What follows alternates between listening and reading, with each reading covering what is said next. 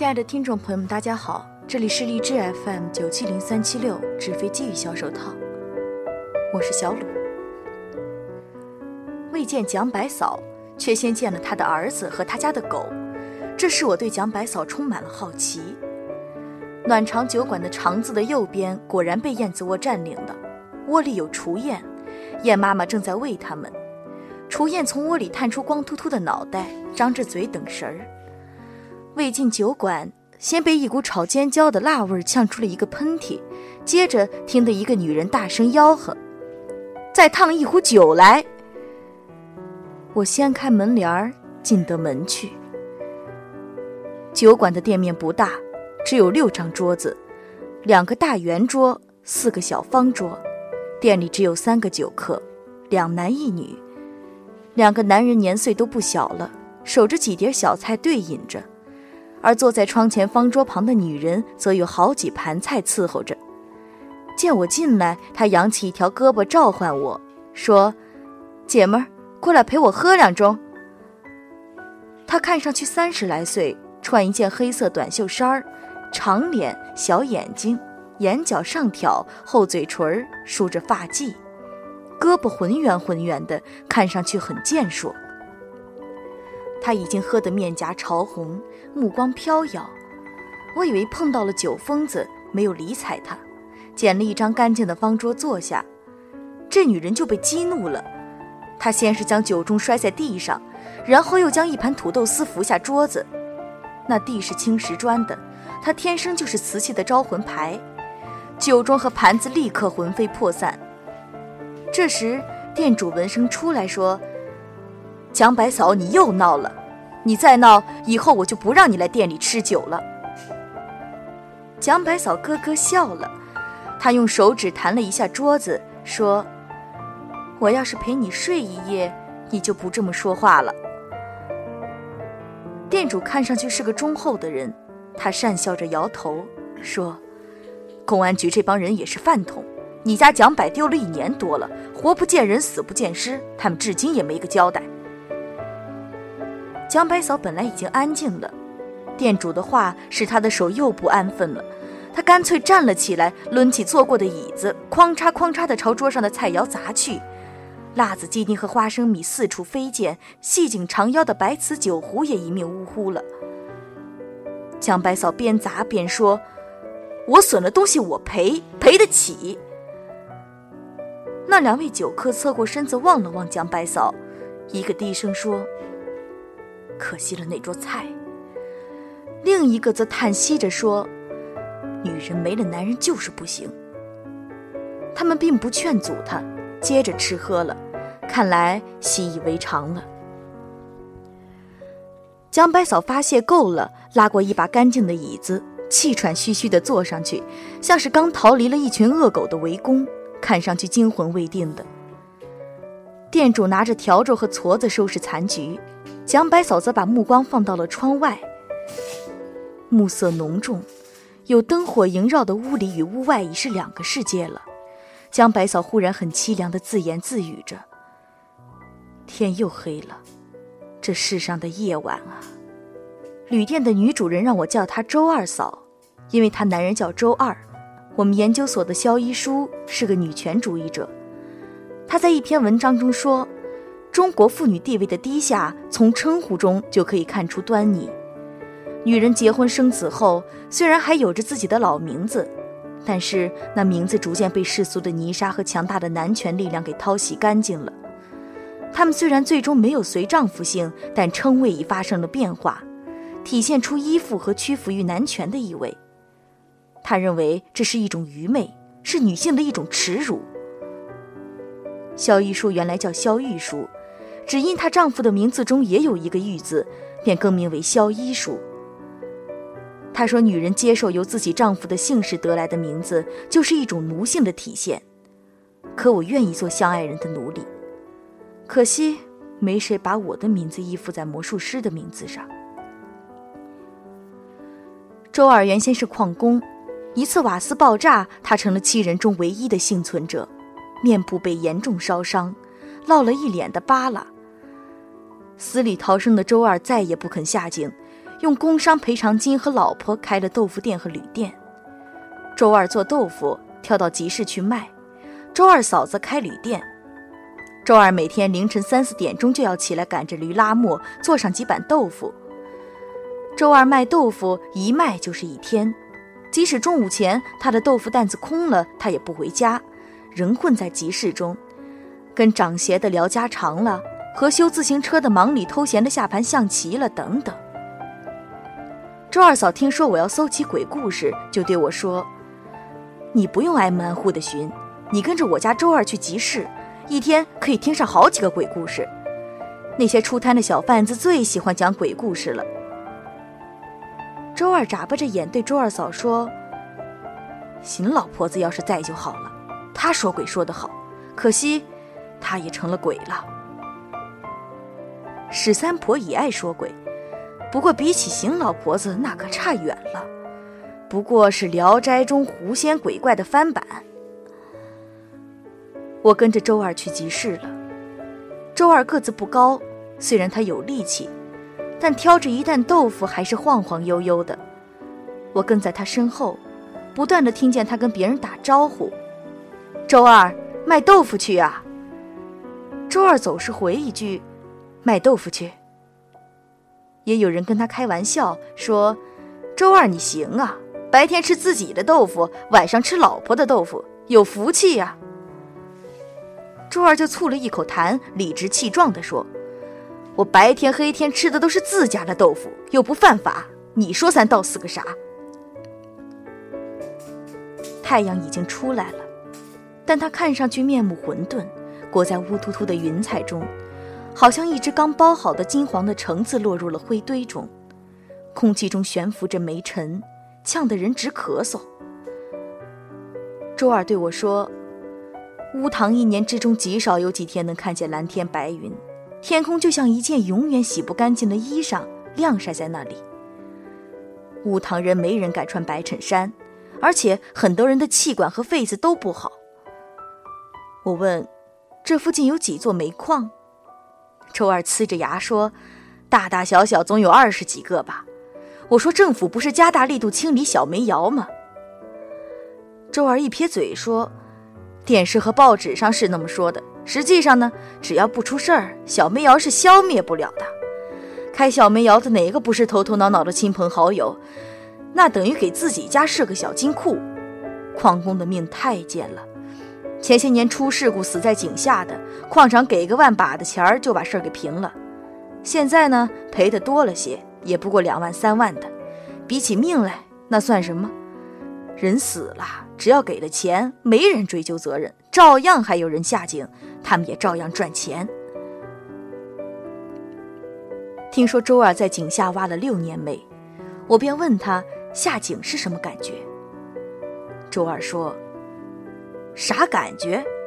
每天早晨离开家都要多看老婆孩子几眼，下了井就等于踏进了鬼门关，谁能料到自己是不是有去无回？”阎王想勾你的名字，大笔一挥，你就得留在地下了。妈的！周二边骂边撂下担子，一家小饭店的女主人吆喝住了他，要五块豆腐。女主人显然没有睡足，头发没梳理，急拉着拖鞋，穿一件宽大的黄地兰花的棉布睡袍，呵欠连天的。周二麻利地将豆腐搓进女人递过来的白铝盆中，豆腐肌肤润泽。他们噗噗地投入盆中，使盆底漫出一圈乳黄的水。女人忽然哈哈笑了起来。她对周二说：“周二哥，你说蒋百嫂像不像这个盆子？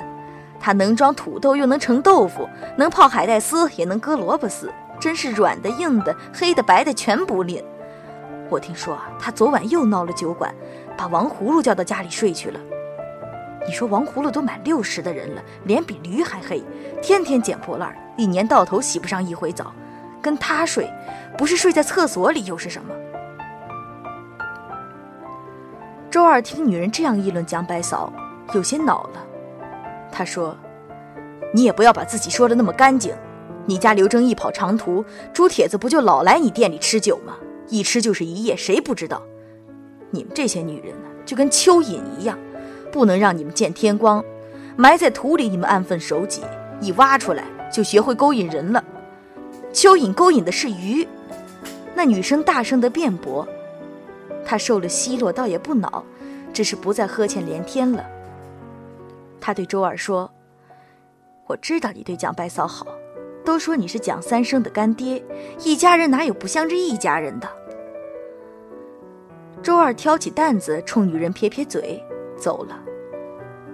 跟着他走的有被汽车携起的尘土、陈旧的阳光和我，也许还有匍匐的蚂蚁也跟着，只不过没有被我们注意到罢了。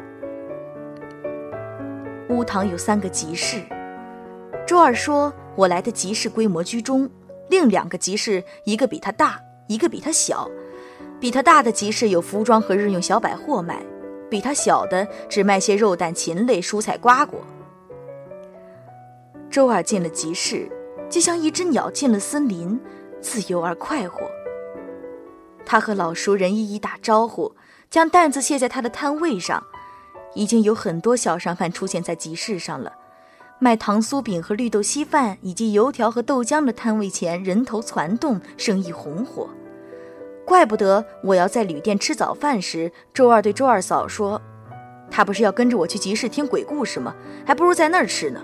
想吃枣泥饼有枣泥饼，想喝豆腐脑有豆腐脑，想吃水煎包有水煎包。”当时周二嫂白了周二一眼，说：“你吃惯了集市的早饭，嫌弃我的手艺了。”周二连忙陪着笑脸说：“哪能呢？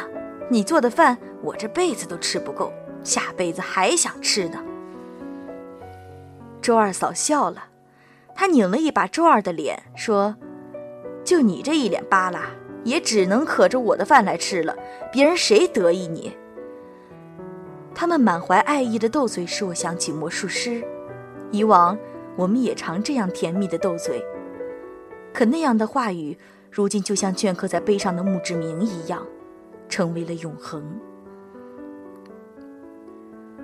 我到小吃摊前吃了碗黑米粥和一个馅儿饼，有一个食客对着免费的咸菜大嚼大咽着，瘦削的摊主用眼睛白着他，说：“不怕噎着啊？”